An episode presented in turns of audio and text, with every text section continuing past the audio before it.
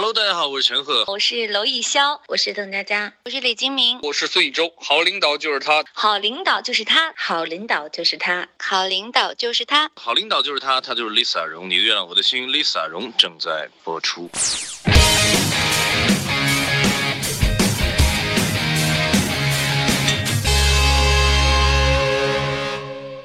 好，一线的先生，你好，一线的先生。哎，领导，你在听什么呀？哎，别说话，别说话。最近很火的，疑似何洁老公离婚前拨打电台节目热线诉苦的音频啊。哦，我也听了。听完这个电台音频以后，我还一直在思考一个问题。你也听了？哟，难得你这么关心娱乐圈热点，居然听完还会思考。说说你思考了什么问题啊？听完后，我不禁思考，为什么何不打我们节目的热线电话呢？呸！你怎么思考问题永远不在点上呢？好。那既然这么说的话，今天你的月亮我的心就来聊一聊离婚这些事儿。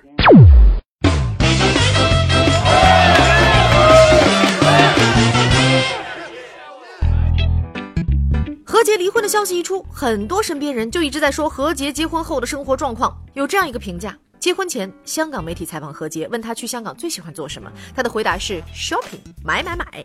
结婚生完孩子之后，何洁在直播里说自己已经三年没有买过新包了，每次登场都是那几双鞋，想想就心酸。她为家庭付出了太多，也失去了太多，除了工作就是陪孩子。这里有个重点啊，三年没有买过新包，除了工作就是陪孩子，说明什么？说明这三年何洁收入不太可观，所以三年都没有买过新包。我呸！说明在婚姻中失去了自我。工作是为了挣钱，挣钱是为了孩子。三年没有买过包啊？试问哪个女人不喜欢给自己买包买鞋？何况何洁本人是一个特别喜欢 shopping 的人。领导，你应该说哪个女人本身不是一个喜欢 shopping 的人呢？对呀，所以一个失去自我的婚姻是可怕的，在一个婚姻中失去自我的女性是可悲可怜的。一旦有一天她意识到自己竟然在婚姻中变成了另外一个自己，会被委屈吞噬的。以前我有一个关系很要好的女朋友，是我的邻居。这邻居可以算是一个地地道道的文艺女青年，没事喜欢去郊外写写生，还会拉小提琴，文笔也很好，经常可以听到他们家传来小提琴的声音。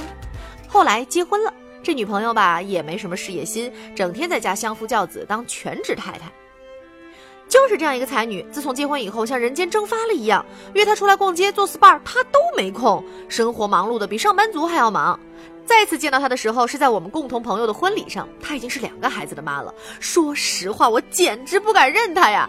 曾经轻盈的体态消失不见，倒是双下巴和水桶腰十分惹眼。虽然扎了个精神的马尾辫，但还是无法遮掩她眼角眉梢中露出的疲态。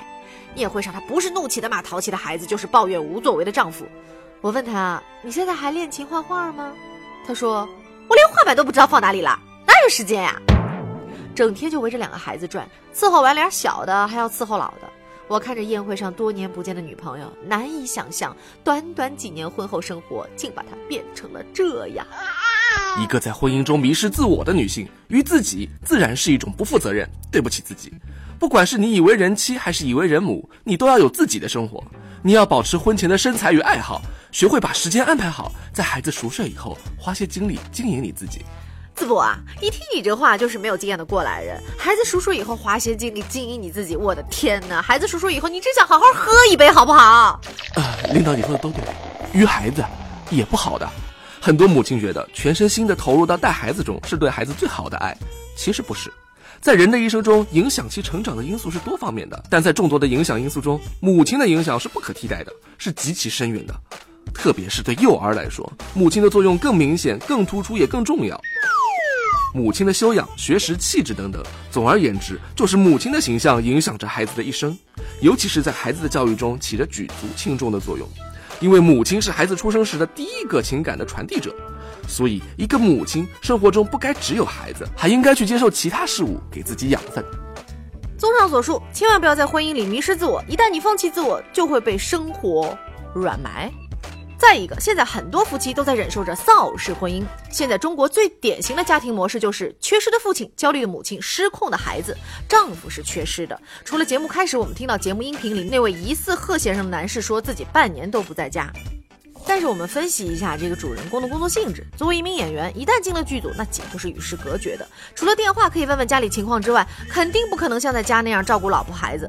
说句极端的，那这是油瓶倒了，你都伸不上手啊！更别说了，夫妻之间必须的陪伴、沟通和关爱。更何况何洁还是在产后有抑郁倾向的人。就算没有抑郁倾向，一个事业型的女人，在事业上有自我要求的女人，生了孩子，在事业上做出了让步和牺牲，怎么会没有失落和焦虑呢？这些心态的调整不是靠她一个人啊，是要丈夫，是要家人一同完成的。领导说到陪伴，我想起了《爱情公寓》里美嘉如愿以偿的嫁入豪门后的生活。美嘉，你多久没跟你老公相处了？从年初开始，那其实还不算太糟了。从年初开始算起，已经两年了。是啊，你们看看，这种没有丈夫陪伴的婚姻是多么痛苦和折磨。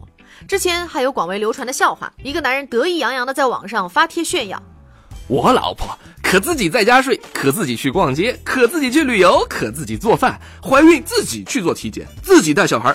你们谁敢在她面前自称女汉子？”有网友冷冷的回复道：“在我们村，一般管她叫寡妇。”可是也有人说了。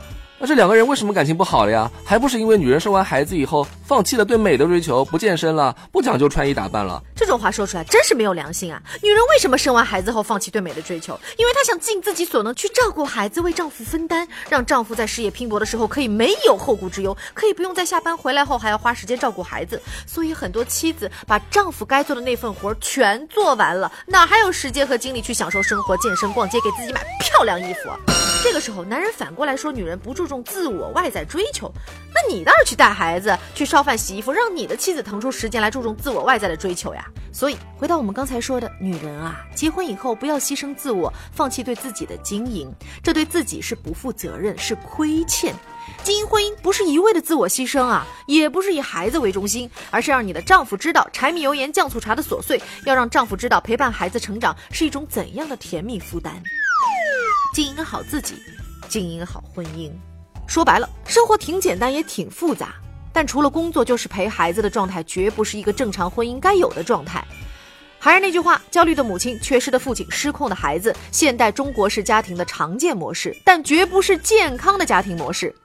家庭中的顺序是先有夫妻，再有孩子。如果太以孩子为中心，肯定会有问题啊！父母的相爱才是孩子最大的财富。记住，是相爱，不是单方面的爱。爸爸爱妈妈，妈妈爱爸爸，爸爸妈妈爱孩子，孩子爱爸爸妈妈。高质量的陪伴比心不在焉的陪伴更重要。有时候不是时间多少，而是方法问题。先问问自己，做到了吧？所以，亲爱的姐妹们啊，我我感同身受呀。你都感同身受了点什么呀？别再让自己迷失在婚姻里，也别再让你的丈夫缺失在婚姻里。你牺牲了自己，忍下了丧偶式的婚姻，换来的结局不一定会是美好的。生活和婚姻都要去经营，这经营可不只是牺牲和退让。想收听更多的内容，可以关注我们的微信公众号“你的月亮我的心 FM”，或者加入我们的 QQ 群幺五幺幺八八幺三六。